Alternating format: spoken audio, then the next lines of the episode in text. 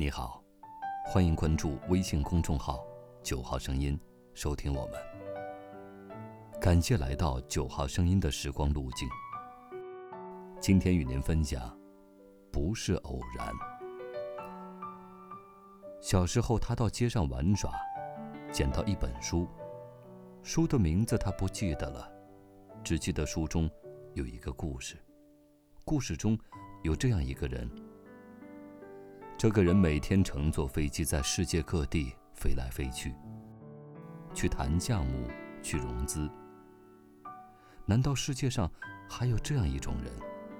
他感到很好奇。如今，他也变成了那种人。他是某上市公司的副总裁，飞机是他的坐骑，世界各地的宾馆就是他的家。每次出发前。他总是习惯性拨通远在加拿大家中的电话，电话那头也总会传来爱人不变的问候：“你现在在哪个机场？”他出生在侗族山寨，爸爸是小学校长，妈妈在家务农，他是家中老大，下面还有两个弟弟和一个妹妹。家中的孩子个个都爱学习，学习需要交付学费，这对于半边户的家庭来说，是一个不小的负担。你别念书了，你去工作吧。他是家中老大，他听了妈妈的话。初中毕业的他来到了县文工团做演员。文工团每天都有演出。总唱旧剧目是行不通的，还需要有新的创作。细数一下整个文工团，好像没有一个能拿动笔的。小杨啊，你每天坚持写日记，就由你来写吧。团长点卯点到他，他硬着头皮应承下来。少年时代，他生活在美丽的沅江之畔。望着从水闸上倾泻而下的水流，儿时小人书和露天电影里的故事和人物，不断的在他眼前翻腾。文学可以改变命运，也许我也可以。就在那一天，他拿起了笔。那时正值炎热的夏季，为了不影响写作，他想到了清凉的山泉水。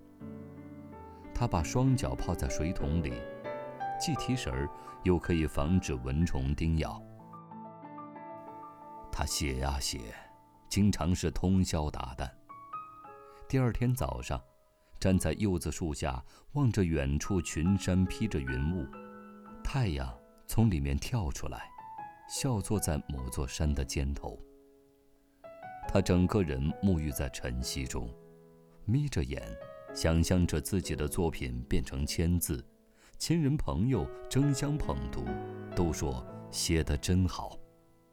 有一年除夕，外面鞭炮齐鸣，父母兄弟有说有笑在准备年夜饭，他仍旧坐在桌前，奋笔记录在自己脑子中奔涌的文字。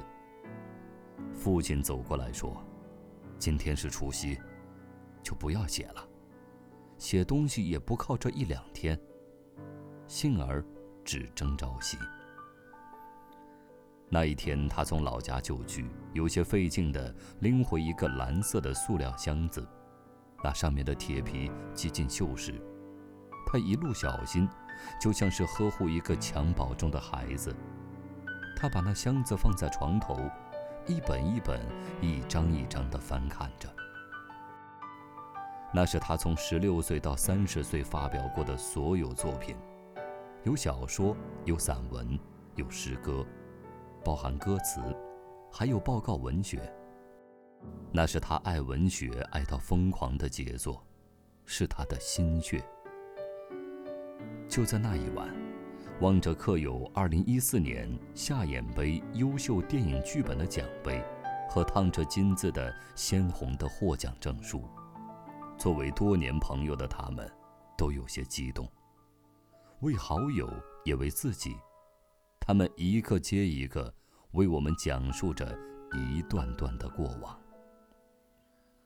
室外，秋雨敲窗，天气微凉；室内，他们三位端坐于朋友中间，享受推杯换盏间绿蚁新醅酒的温馨。